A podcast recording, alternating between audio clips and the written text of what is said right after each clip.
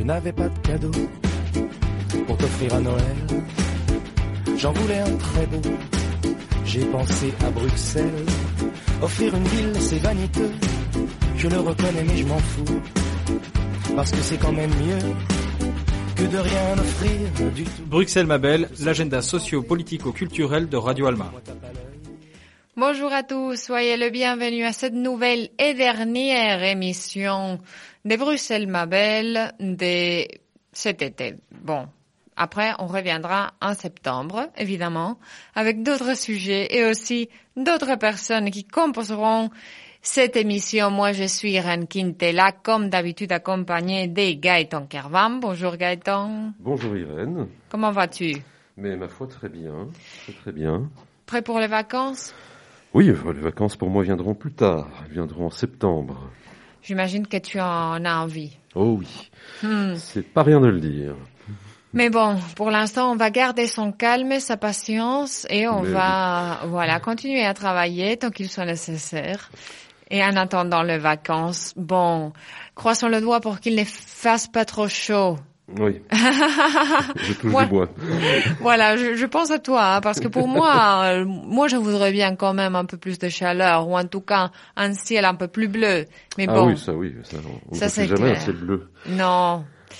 Bon, Gaëtan, Oui. aujourd'hui c'est la dernière émission, tu sais, hein. C'est la dernière émission de l'été et on va enfin pouvoir terminer cette histoire des impasses bruxelloises. Des impasses, des rues sans sortie. Voilà, des voies sans issue, des cul-de-sac qui sont, on l'avait effleuré du bout des doigts il, y a, il y a 15 jours lors de la précédente émission, aussi euh, des microcosmes sociaux très particuliers. Ce ne sont pas seulement des, solutions, des pis-aller euh, pour des logements euh, ouvriers défaillants ou pour des gens qui n'ont pas les moyens d'habiter mieux. Ce ne sont pas seulement des terrains qui sont l'objet de la spéculation des propriétaires peu scrupuleux, ce sont aussi des, euh, des micro-sociétés Mhm. qui ont leur propre vie et qui ont leur propre particularité au niveau social et au niveau économique. Et ça va surtout se constater au début des années 60 et à la fin des années 50, puisque en 1952, le tout jeune roi Baudouin, conduit par l'abbé Froidure, l'abbé Froidure c'est un ancien résistant qui a euh, consacré après-guerre sa vie à la, lutte contre la pauvreté et qui a no- notamment créé les petits riens, hein, c'est c'est lui qui a inventé ça, euh, une dizaine d'années avant la fondation Emmaüs de l'abbé Pierre. Et donc cet abbé Froidure va, euh, pour un peu faire prendre conscience au, au jeune roi Baudouin, va le conduire dans les Marolles et lui montrer les, taudis qu'on peut encore y trouver à l'époque. Et donc le jeune roi Baudouin va être tout à fait euh, frappé par ça. Et il va faire en sorte que le gouvernement promulgue enfin, donc on est vraiment dans les années 50, une loi contre les taudis. Et donc on va enfin, si l'on ose dire, mener les dernières grandes opérations d'assainissement dans le, dans le quartier du centre de Bruxelles, dans la rue des Sichetons, dans la rue d'Anderlecht, mais les temps ont changé, évidemment. Euh, les gens ont tout doucement appris qu'ils avaient les moyens et le droit d'ouvrir leur gueule, et les expropriations ne vont plus s'effectuer sans que les principaux intéressés ne se mobilisent. Et au début des années 60, les habitants des Marolles vont d'ailleurs s'opposer à un projet d'extension du palais de justice et vont même obtenir gain de cause, chose tout à fait inouïe, euh, une soixantaine d'années auparavant. À cette date, donc en 1960, il existe encore quelques dizaines d'impasses éparpillées dans le Pentagone, mais beaucoup sont condamnés. L'impasse de Neubourg va disparaître en 1960. L'impasse du Jasmin et la jolie impasse de Fuisseau, malgré son charme et sa quiétude, sont supprimées en 1968. L'impasse des Escargots est déclarée insalubre en 1960 et rasée en 76. Et la cité Courbet rasée en 79. Et c'est rarement, on s'en doute, de gaieté de cœur que les habitants des impasses quittent leur logement, même si on leur offre en échange des logements sociaux et des cités sociales flambant neuves. En 1973, suite à la décision de supprimer l'impasse des tourneurs, place du jeu de balle, la résistance des occupants et des habitants ne sera vaincue que par des expulsions musclées effectuées par la police et la gendarmerie. Il est vrai que, même si les conditions de vie dans ces impasses sont très difficiles, elles sont des microcosmes sociaux à l'écart des rues passantes. Elles offrent des avantages appréciés et même recherchés par les habitants, l'entraide, la solidarité, la cohésion sociale, la quiétude d'une vie soustraite à l'intrusion de l'extérieur et au regard inquisiteur du tout venant sont évidemment les principaux avantages que les habitants y recherchent. Les impasses sont encore dans les années 60 des repères d'ouvriers peu qualifiés, de gagnes petits. Elles ont été particulièrement recherchées par les marchands de rue, les colporteurs, les chiffonniers, qui sont évidemment bien heureux de pouvoir y remiser leurs charrettes et leurs marchandises. Après l'installation du vieux marché à la place du jeu de balle, en 1873, plusieurs impasses du quartier accueillent des chiffonniers. Les impasses où les propriétaires tolèrent les dépôts de loques et d'eau utilisés euh, pour leur graisse dans la fabrication de savon et de bougies sont particulièrement prisées. L'impasse de Neubourg, rue des Visitandines, a été jusqu'à sa démolition en 1960 une sorte de centre de tri non officiel des chiffonniers du vieux marché, le quartier général des Vordenenbien, les chiffons et os, que le nom donné à ces, collecteurs ambulants euh, du fait du cri qu'ils lançaient quand ils passaient en rue pour collecter leurs marchandises.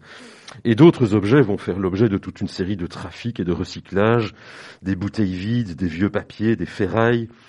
Tout ce que les gens pouvaient à l'époque jeter à la poubelle était probablement récupérable par ces chiffonniers. Toutes des choses qui sont évidemment stockées dans la seule pièce, dans la pièce même où vit, mange et dort toute une famille. Je ne résiste pas à l'idée de vous lire la description que fait le peintre Manu van de Velde de l'impasse du Jasmin où il a vécu son enfance. Il nous raconte La population se composait de petits manœuvres qui pratiquaient parfois aussi des métiers peu avouables. Ma famille logeait à cinq, dans deux pièces en tout, au fond de l'impasse de la rue de l'Abattoir. Pour donner une idée du niveau moyen des habitants, je ne peux que citer mes parents. Ma grand-mère, dite locomotive, que faisait le ménage. Mon oncle, Rixke de Zott, aidait parfois à pousser les charrettes à bras. Mon père, Pitt de boxeur, avait été boxeur dans sa jeunesse, cela l'avait fatigué et il ne faisait plus rien. Ma mère, Tine Advocourt, tenait un vestiaire à la bourse, c'était une place fixe, ce qui nous rangeait parmi les familles aisées du quartier. Et au débouché de l'impasse, j'ai toujours vu, dans un fauteuil d'osier, Schivere, un paralytique, que sa famille plaçait là le matin et rentrait le soir. Et donc voilà, on a là la description du mode de vie d'une famille aisée dans les impasses, pour vous donner une idée. Il n'est pas rare que des cafés ou des estaminets s'ouvrent à l'entrée des impasses. À l'occasion, lieu de réunions politiques, certains débits de boissons directement reliés à des impasses assurent de ce fait une échappatoire en cas de rafle de la police, puisqu'il ne faut pas oublier qu'au XIXe siècle et au début du XXe siècle, la liberté d'association, d'expression et d'opinion politique est une notion toute relative en Belgique. L'estaminet aux Trois Rois disposait d'une sortie dans l'impasse des Escargots qui elle-même avait deux cafés. L'impasse de Varsovie, rue Haute, a accueilli le théâtre de marionnettes Tone bien avant que celui-ci ne migre vers l'impasse Schudeveld. Et aujourd'hui Aujourd'hui, environ 40 impasses sont encore identifiables, à défaut parfois d'exister réellement, encore identifiables par les plaques de rue apposées par la ville de Bruxelles.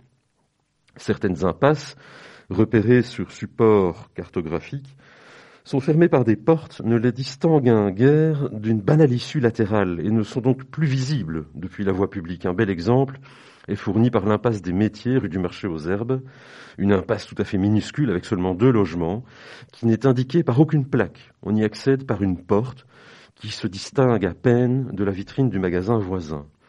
Et si on fait une visite de terrain des impasses encore présentes ou existantes, ou dont on a encore des traces à Bruxelles, on peut faire deux principaux constats. Le premier constat, c'est le changement d'utilisation de ces impasses. En effet, les impasses qui ont conservé l'habitat comme vocation principale sont devenues très rares. On peut citer les impasses des Groseilles, Vanauteur, de la Ferraille, des Métiers, des Souliers, du Roulier, ainsi qu'une impasse connue sous l'appellation non officielle de Duc de Savoie, qui est rue des Éperonniers. Certaines autres impasses vont partager la fonction d'habitat d'origine avec une fonction d'accès à des bâtiments commerciaux et des salles de spectacle. Et surtout, nombre d'anciennes impasses ont perdu toute fonction d'habitat pour servir d'issue secondaire à des immeubles voisins ou d'accès à des parkings ou des garages. Et donc, elles deviennent dès lors de simples couloirs ou de simples cours entre de hauts murs aveugles, dans le meilleur des cas, leur tracé est encore plus ou moins visible grâce aux vieux revêtements de pavés. Il existe aussi des impasses dont la plaque est encore visible alors qu'elles ont disparu. Elles ont pu être réduites en chancre urbain ou l'entrée a pu en être murée. Et ces cas extrêmes posent un peu la question du traitement des impasses en vertu de la loi dont on a parlé qui les assimile à de la voirie publique, car en principe, la fermeture d'une impasse par une porte ou par une grille, souvent pour des motifs légitimes de sécurité, implique néanmoins l'accord de l'administration locale. Et deuxième constat, la qualité intrinsèque des impasses encore existantes, ou ce qu'il en reste, est très variable et dépend beaucoup de leur évolution propre ou de leur environnement. La plupart des impasses à vocation mixte ou confinées au rôle d'accès secondaire à des arrière-bâtiments ou à des parkings ont perdu toute qualité patrimoniale, présentent un aspect euh, hétéroclite, dégradé, voire sale, avec des dépôts d'immondices, des eaux stagnantes, des mauvaises odeurs, etc. Certaines impasses, encore affectées au logement, sans pour autant présenter une grande qualité architecturale, peuvent toujours être améliorées, moyennant quelques aménagements respectueux des caractéristiques anciennes, hein, du badigeon sur les murs, des pavés, une légère verdurisation, etc. Et quelques impasses ont fait l'objet d'une rénovation ou d'une réaffectation plus ou moins radicale. Près du Sablon, l'impasse Saint-Jacques, qui était jadis extrêmement populeuse, a été rénovée par l'architecte Raymond Lemaire. Elle accueille maintenant des commerces de luxe et dispose d'une petite placette, là où se trouvaient anciennement de modestes maisons ouvrières. Autre exemple dans les Marolles, la cité Ronsmans a été complètement démolie pour faire place à un ensemble de logements sociaux. Près de là, rue Blas, l'impasse des escargots a été rasée au profit d'un terrain de sport. Rue Haute, l'impasse Mert a été transformée en espace vert appartenant au centre Bruegel. Pour le public non averti, et a fortiori lorsqu'il n'y a plus de plaques, il est difficile de voir dans ces sites totalement verdurisés ou totalement transformés le tracé d'anciennes impasses. Dans la rue Terre-Neuve, autre exemple, l'impasse de la Bouquetière a été rénovée pour servir d'asile de nuit. Elle a conservé sa rangée de maisonnettes rénovées, mais un escalier extérieur trahit sa nouvelle affectation en dortoir. Il existe des projets de rénovation concernant notamment l'impasse des Vitriers et la rue Héris. Et s'il peut paraître difficile de conserver des logements vétustes et dégradés, on peut aussi se poser la question de l'opportunité de maintenir l'accès originel des anciennes impasses ainsi que leur tracé comme élément structurant en intérieur d'îlots. Au reste, les impasses se voient de plus en plus reconnues comme des éléments structurants de l'espace urbain. C'est une trace de l'histoire de la ville. Et le projet de plan particulier d'affectation du sol de l'îlot sacré prévoit le maintien des impasses, cours et ruelles, et admet même la création de nouvelles impasses. En outre, il impose qu'une étude historique et archéologique de ces espaces soit réalisée lors de toute demande de changement d'affectation ou de transformation portant sur des bâtiments ou des ensembles historiques. Donc, quelque part, au niveau politique, on a un peu pris le contre-pied de ce qu'on faisait jusque dans les années 70. On essaye de protéger, de revaloriser de manière légale des ensembles, des bâtiments historiques qui sont une trace finalement de notre passé, une trace du passé qui a tendance à disparaître. Et il est évidemment important d'être attentif à ne pas dénaturer le caractère des impasses. Si on peut accepter que les façades à front de rue des impasses puissent être éventuellement converties à partir du premier niveau, une des grandes erreurs qu'on a tendance à faire, c'est de recouvrir une impasse ou son couloir d'accès, comme cela a été fait dans la rue de la Violette, et donc ça revient à transformer l'impasse en une espèce de galerie ou passage couvert ou une cour couverte. Et on perd évidemment à ce moment-là la principale caractéristique de l'impasse. Et pour beaucoup d'impasses du Pentagone, hélas, ces mesures de protection arrivent trop tard. Quelques-unes d'entre elles, heureusement, présentent encore des qualités qu'on peut sauvegarder et qu'il faut sauvegarder, récemment, un ensemble de maisons de la rue du Marché aux Herbes euh, a été classé et la zone de classement s'étend aussi aux impasses des Cadeaux et Saint-Nicolas. Entre autres pour l'intérêt que ces impasses présentent sur le plan archéologique et pour la lecture de l'histoire de la reconstruction du quartier après le bombardement de 1695. On ne peut qu'espérer évidemment que de telles mesures de protection s'étendent par la suite à d'autres impasses de l'île au Sacré, Sainte-Pétronie, Duc de Savoie, rue des Éperonniers, etc. Et parmi les impasses encore existantes, essentiellement affectées à l'habitat, trois d'entre elles sont particulièrement intéressantes. Les impasses des Groseilles, des Souliers et Vanouteurs. L'impasse des Groseilles, rue du Faucon, a subi une importante rénovation, très perceptible notamment au niveau du revêtement des façades par un enduit recouvert d'une teinte chaude, la peinture en trompe-l'œil qui orne la cour intérieure et la légère verdurisation de l'impasse. Celle-ci se ferme par une grille qui permet d'apercevoir la cour depuis la rue. Elle possède toujours sa plaque de rue, et même s'il modifie quelque peu le caractère originel de l'impasse, les changements apportés à cette impasse des Groseilles sont assez séduisants. Et c'est un peu la même chose qu'on va retrouver pour l'impasse des Souliers, rue des Tanneurs, qui a fait l'objet d'une profonde rénovation en intérieur d'îlot jusqu'à la rue des Capucins. Les murs et certains bâtiments de cet espace ont été abattus pour faire place à un ample jardin L'alignement principal, le gabarit et les matériaux traditionnels des maisons de l'impasse ont été maintenus, de même que les pavés de l'ancienne cour intérieure et la jolie porte d'accès avec son bel imposte en fer forgé et la plaque de rue ont été maintenus également. Et l'impasse Vanouteur, pour finir, est sans doute celle qui a le mieux préservé ses caractéristiques d'origine, et elle est actuellement classée d'ailleurs. Souvent mentionnée lors des enquêtes par le passé, donc depuis les années 1850-60, jusqu'à 1960 pour son bon entretien, voire même citée en exemple.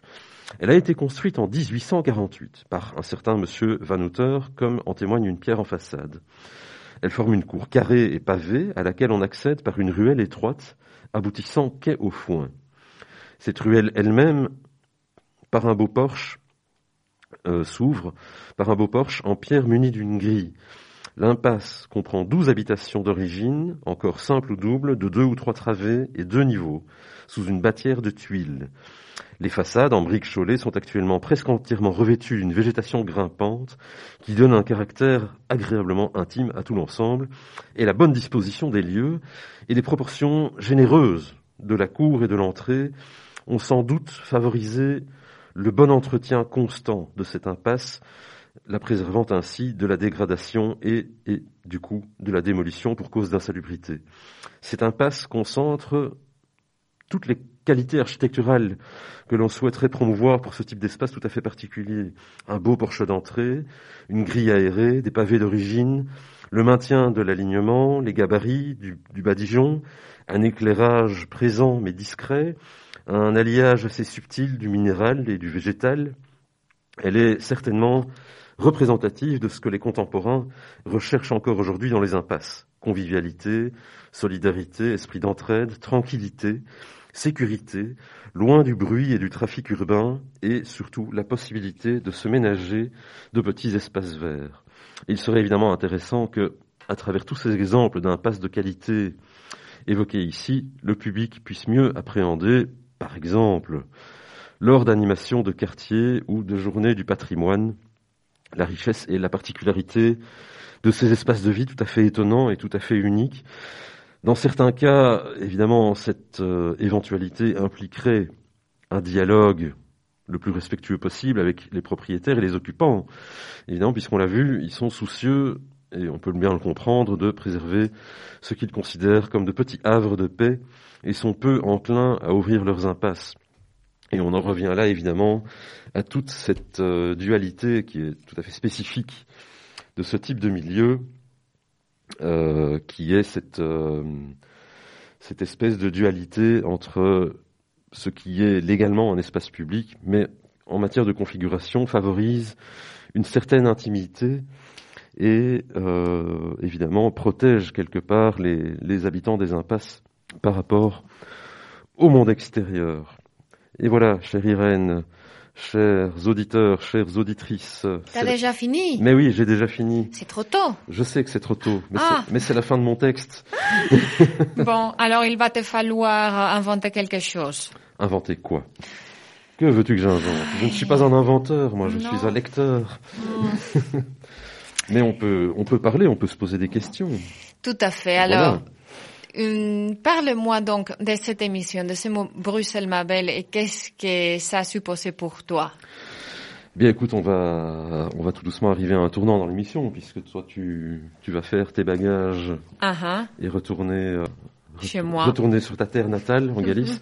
Euh, que signifie Bruxelles, ma belle, pour moi? Bah, D'abord, ça a été évidemment un, vrai, un vrai plaisir, un vrai bonheur de collaborer à cette émission. Mm. Euh, d'apporter bah, le, le, peu que le peu que je connaissais et surtout le peu tout ce que j'ai découvert. T'es humble. Euh, c'est-à-dire que cette émission, en me forçant à travailler un petit peu les, les pouvait trouver dans des bouquins ou sur Internet, euh, m'a énormément appris sur l'histoire de Bruxelles. Mhm. C'était un sujet qui me passionnait déjà avant, mais comme je ne m'étais jamais forcé à, à en parler, ben c'était, ça restait une connaissance très euh, très superficielle. Et là, le fait de creuser toute une série de sujets, je t'avoue que ça m'a vraiment euh, ouvert un monde. Alors c'est un monde euh, très théorique, très livresque évidemment. Peut-être qu'un jour, si, si j'arrête de causer dans ce micro, je pourrais prendre le temps de, de, passer aux, aux, choses pratiques et visiter un peu tout ce dont j'ai parlé. Oh, tu ferais bien. Parce que c'est effectivement, c'est très intéressant. Bien sûr. Une fois qu'on a, on a l'explication sur, euh, sous les yeux, c'est, c'est plus facile de se promener, de comprendre ce qu'on a devant oui, aussi. Et puis on en a, on en a une toute autre lecture. C'est pas seulement euh, quelque chose qu'on voit en rue qui est joli ou pas joli. C'est toujours intéressant de pouvoir euh, se, se, repasser en tête l'histoire de ce qu'on de ce qu'on est en train de regarder, de ce, de, ce que ça a pu signifier peut-être par le passé pour les gens qui ont vécu dans un certain cadre.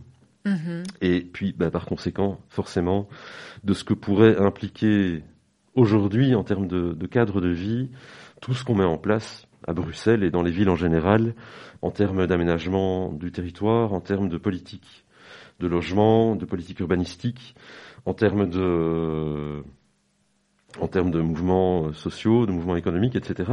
Tout ça est intimement lié. Et je crois que c'est important de le savoir quand on.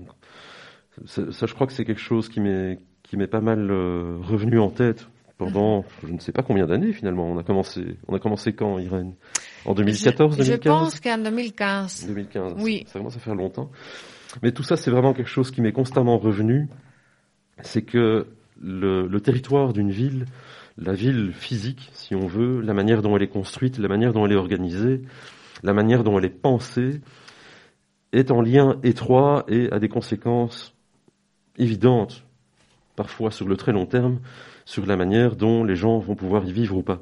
Uh et, donc, voilà, pour ça, je pense que l'émission Bruxelles Mabel m'a énormément apporté et énormément appris par, en me forçant à me documenter pour pouvoir vous raconter toutes ces histoires. Et donc, je n'ai pas peur de dire que j'en ai certainement autant appris que toi euh, en participant à cette émission, chère Irène. Cher Gaëtan. Et voilà, je ne sais pas si je vais continuer l'année prochaine, on verra bien. Euh, on verra, tu auras le temps de réfléchir. En fonction de l'inspiration. Pendant tes vacances. Exactement. Voilà. Gaëtan, maintenant qu'on a encore quelques minutes, je t'invite à penser une chanson. Eh bien, pour conclure cette année, euh, tout simplement, est-ce qu'on ne mettrait pas notre ami Jacques Brel Parfait. C'était autant où Bruxelles chantait, je crois qu'il oh, oui. il, nous, il nous vaut bien ça. Bien sûr. Alors, Hmm. Bruxelles, Jacques Brel. Merci beaucoup Gaëtan. Irène, avec grand plaisir. C'était un, un, vrai bonheur de partager cette émission avec toi et avec tous nos auditeurs. Et puis ben, j'espère à très bientôt. À très bientôt Gaëtan. Bon été. Ciao. C'était au temps où Bruxelles chantait, c'était au temps où Bruxelles place de Brucaire on voyait les vitrines. Avec des hommes, des femmes en crinoline. Place de Brouquer, on voyait l'omnibus, avec des femmes, des messieurs en gibus. Et sur l'impériale, le cœur dans les étoiles, y avait mon grand-père, y avait ma grand-mère, était militaire, elle est des fonctionnaires, ils pensaient pas, elle pensait rien. Et on voudrait que je sois malin. Oh, c'était au temps où Bruxelles chantait, c'était au temps du cinéma muet, c'était au temps où Bruxelles rêvait, C'était au temps où Bruxelles bruxelait sur les pavés de la place Sainte-Catherine. Dansaient les hommes, les femmes en crinoline. Sur les pavés dansaient les omnibus avec des femmes, des messieurs en gibus. Et sur l'impériale, le cœur dans les étoiles. Mon grand-père,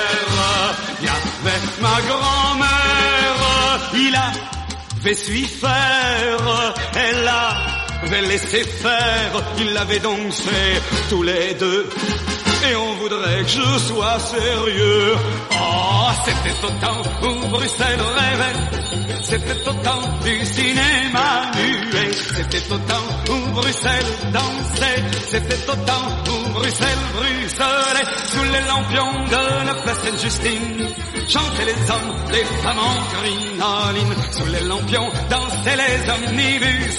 Avec des femmes, des messieurs en gibus. Et sur l'impériale, le cœur dans les étoiles. Il y avait mon grand-père, y avait ma grand-mère. Il attendait la guerre, elle attendait mon père. Ils étaient gays comme le canal et on voudrait j'ai le moral. Oh, c'était au temps où Bruxelles rêvait, c'était au temps du cinéma muet, c'était au temps Bruxelles chantait, c'était au temps Bruxelles Bruxelles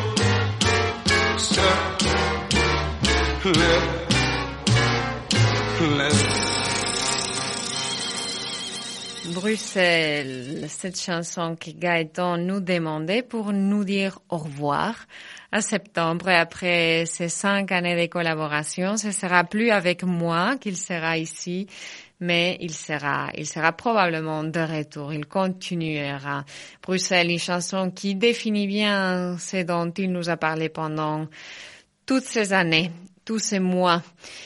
Eh bien, nous continuons. Il est 9h27 minutes du matin. On va encore faire une petite pause musicale. Cette fois-ci, je vous laisse avec un thème plus récent, bien plus récent. C'est un thème de Marca, Si demain je reviens.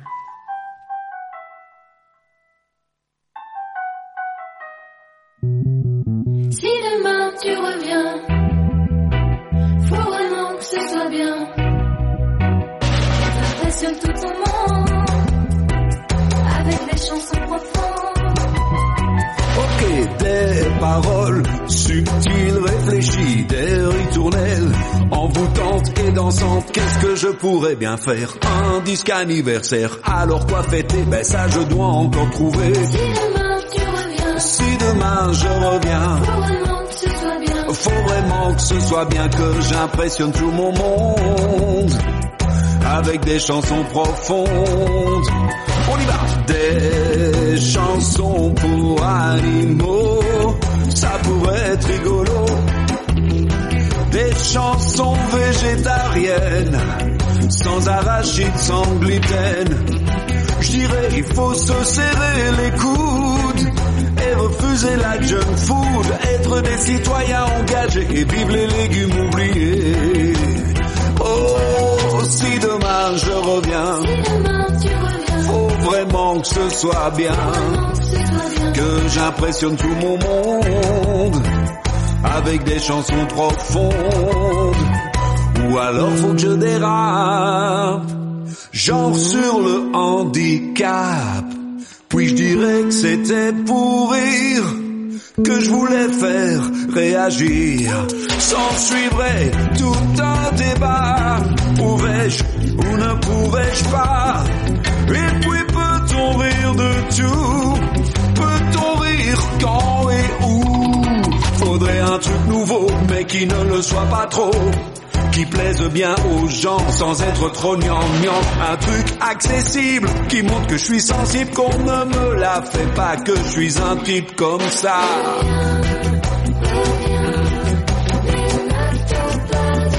Pas demain.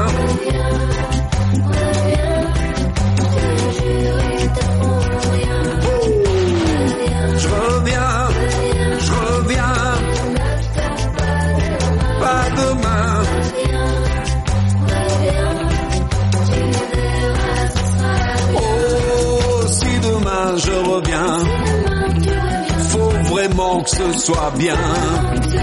Mais je veux les pieds de Messi et la voix de Pavarotti. Si demain je reviens, faut vraiment que ce soit bien, que j'impressionne tout mon monde avec des chansons profondes. Si demain je reviens, c'était Marca qui chantait.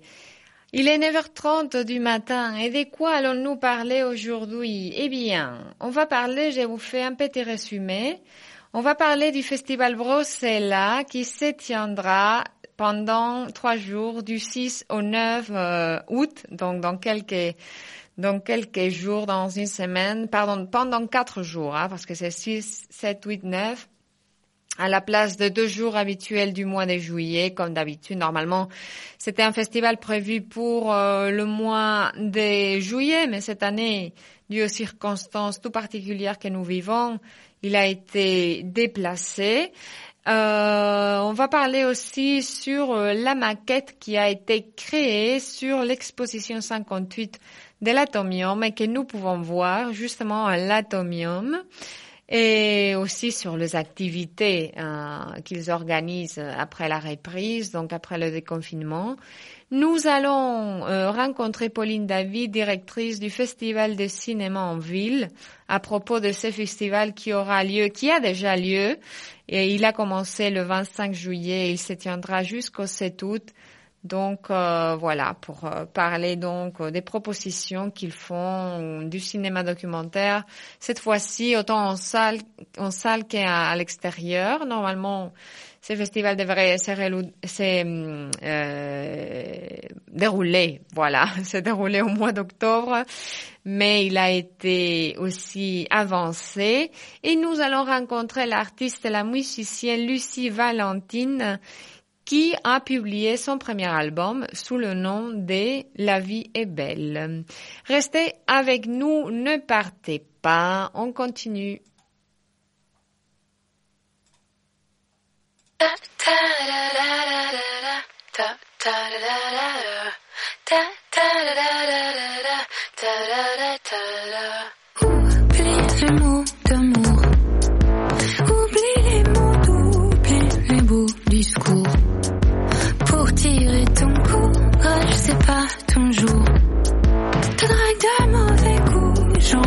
Le tour.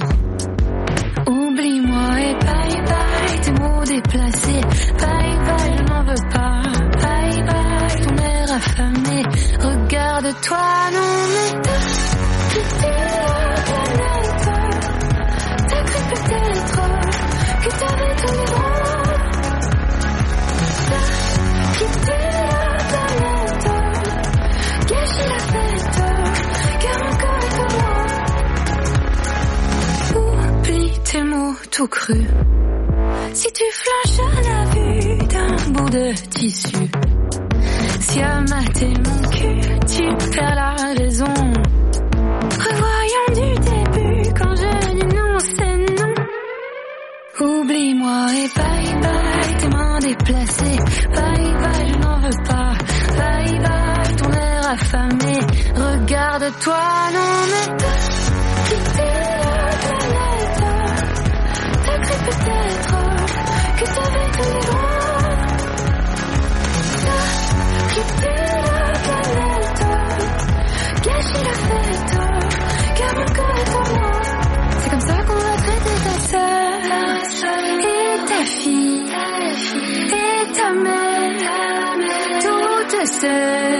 celles qui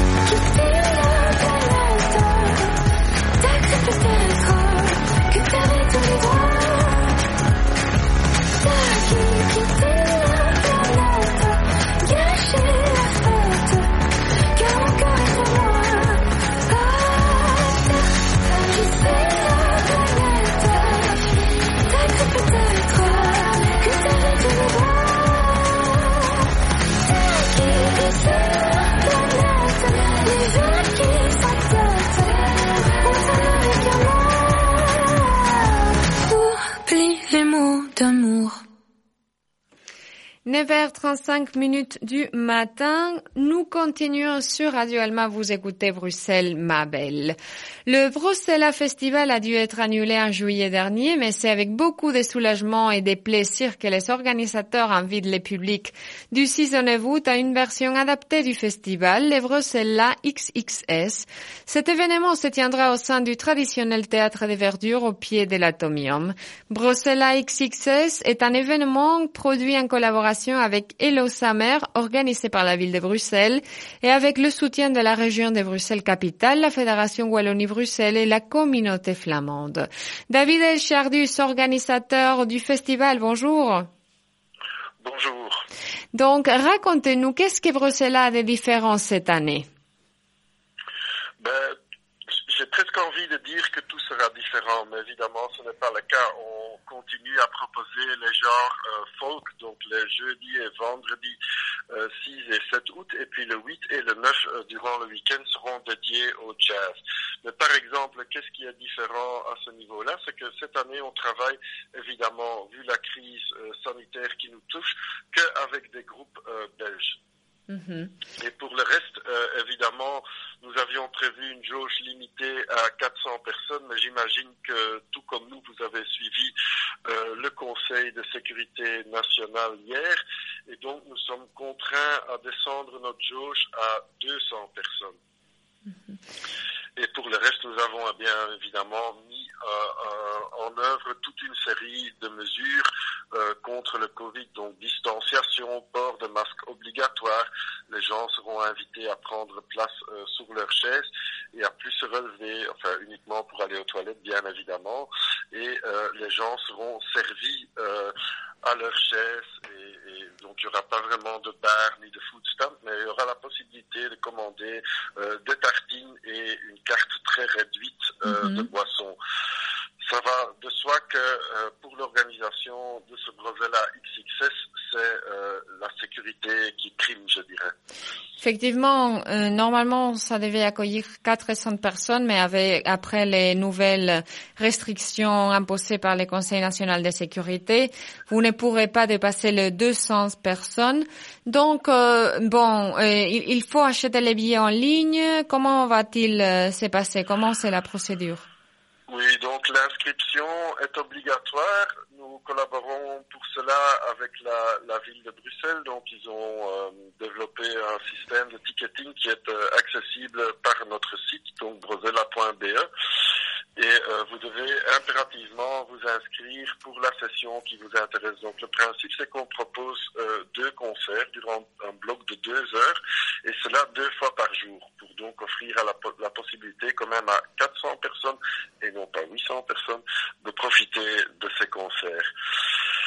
Et donc, on, recommande ce système-là pour éviter d'arriver sur place et de ne pas pouvoir entrer. Mais bien évidemment, un quart d'heure avant le premier concert, nous allons évaluer le nombre de personnes à l'intérieur.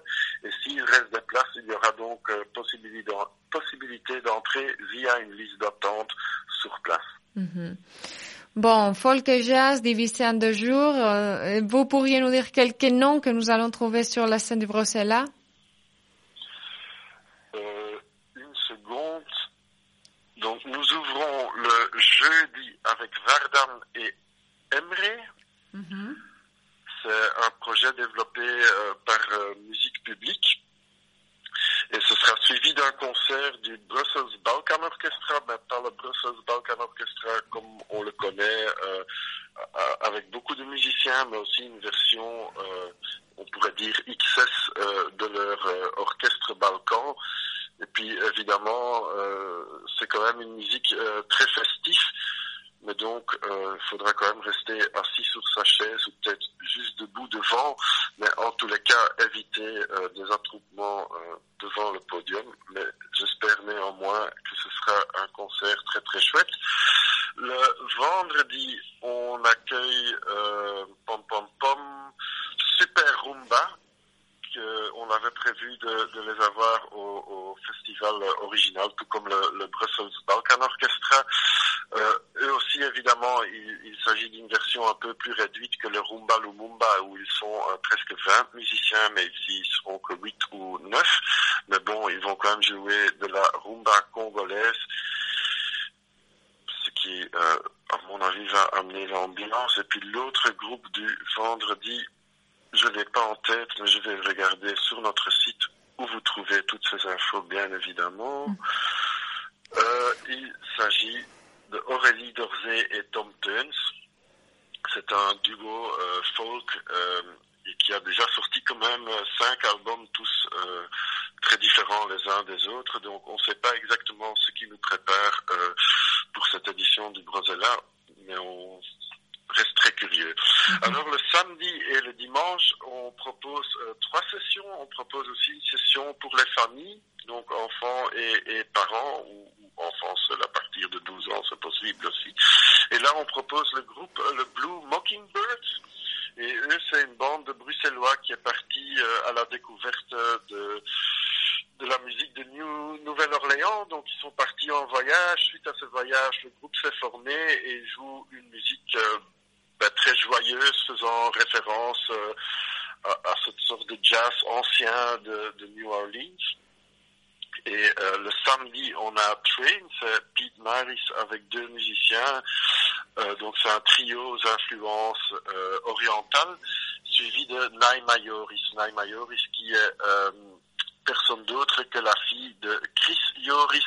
Et elle chante, mais on peut vraiment dire qu'elle est multi-instrumentaliste parce qu'elle joue aussi un peu de la guitare et du keyboard. Elle viendra en duo ou trio, cela n'est pas encore tout à fait clair. Je ne dois pas vous expliquer que sous les circonstances, il y a toujours euh, encore des changements euh, dernière minute ou des choses qui restent pas claires jusque quelques jours avant le festival. Et finalement, le dimanche, on, on propose deux sessions différentes. Donc la première se déroule de 16 à euh, 18 heures et euh, Bram Delose, euh, le pianiste, ouvrira en solo, suivi par le Pauline Leblond Trio. Donc Pauline était aussi prévue euh, dans le festival original avec son double quartet, mais ça, ça fait évidemment un peu trop de gens sur scène, donc euh, on a réduit à un trio. Et le deuxième bloc, ce sera Bram Delose, et puis je suis euh, pas un, un peu fier, mais très très fier de pouvoir annoncer la première mondiale euh, de nouvel album Akamoon en live. Donc il y aura Akamoon plus tous les invités avec qui ils ont collaboré sur leur nouvel album en Dav- première mondiale. David Elchardus, organisateur du festival Bruxelles. Je souhaite que le festival se déroulera, et bon, je vais pas dire comme d'habitude parce que les circonstances l'empêchent, mais avec le plus de normalité possible. Pour rappel, ce sera entre le 6 et le 9 août au Théâtre de la Verdure, au pied de l'Atomium. Merci beaucoup pour avoir été avec nous aujourd'hui. Avec grand plaisir. Et à bientôt. Au revoir. À bientôt. Bonne journée. Bonne journée, au revoir. Et pour finir, nous allons écouter Akamu, justement, qui est un des groupes qui se produira dans le festival Bruxelles les prochains, la prochaine semaine.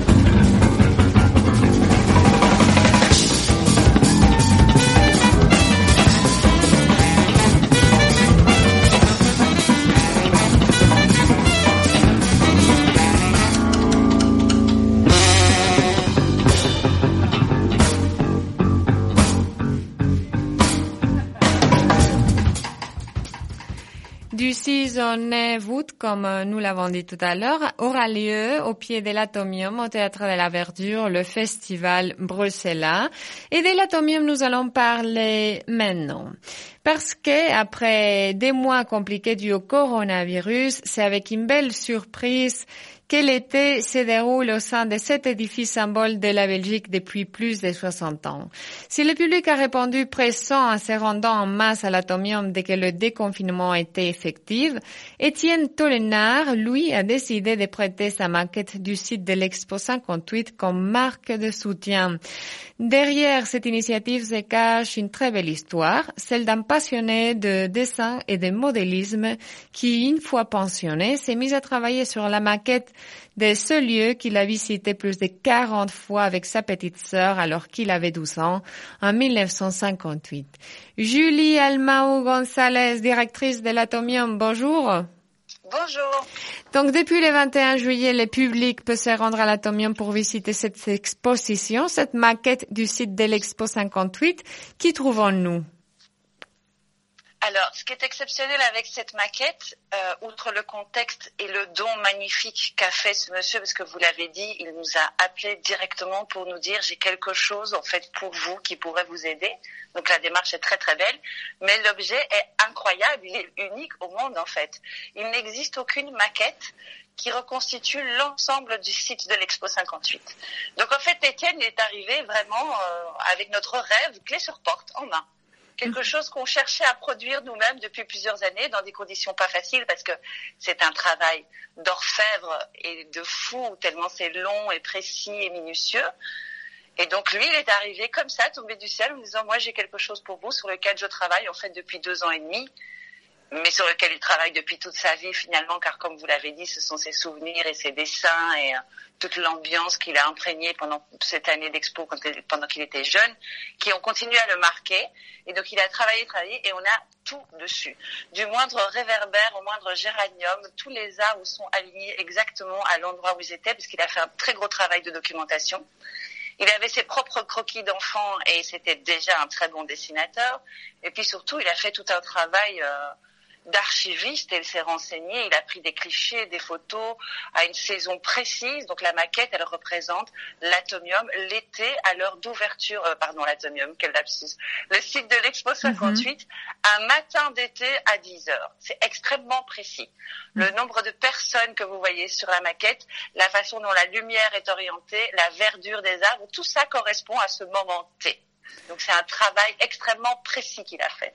Mon Dieu, c'est Vous comme... avez- Pardon? Comme s'il avait pensé à ce moment-là qu'il allait faire ça 40, 50 ou 60 ans après. C'est la question qu'on lui a posée, alors quand il répond, il nous dit non, parce que bien, enfin, ou en tout cas, il n'était pas conscient, mais pour avoir autant, enfin, une mémoire aussi intacte et autant de croquis et une vision aussi bien ancrée, vraiment coulée dans le béton de ce que c'était, j'imagine que oui, c'est presque qu'il était prédestiné à faire cette maquette. Voilà, c'est ça. Donc, euh, sans doute euh, que cette idée est née peut-être inconsciemment à ce moment-là. Mais donc, euh, de quoi s'est-il servi? Parce que, bon, j'imagine qu'avec avec les photos qu'il avait prises, ce n'était pas suffisant. Donc, bon, son travail de documentation a dû être large aussi. Très large, très large. Donc il a aussi bien pris euh, des, pièces d'archives hein, qui, qui, existent et qui sont consignées aux archives que beaucoup de supports en fait euh, écrits de presse-papier à l'époque. Mhm, mhm. Donc ça, il avait une belle collection de, de, magazines et de suppléments spéciaux qui avaient, qui mettaient beaucoup, beaucoup, qui investissaient beaucoup sur les reportages photos, donc avec des clichés très précis. Mhm. Est-ce qu'il y a beaucoup de gens intéressés pour visiter l'exposition, cette maquette à présent?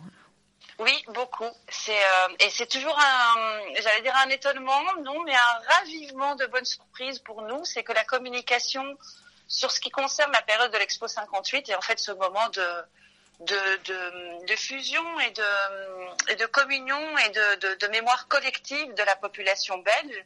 Fonctionne très bien et auprès du public étranger aussi puisque une bonne partie du monde y était représentée. Donc vous pouvez toujours retrouver quelque chose qui vous appartient un peu et dans la Belgique, cet événement-là est extrêmement important.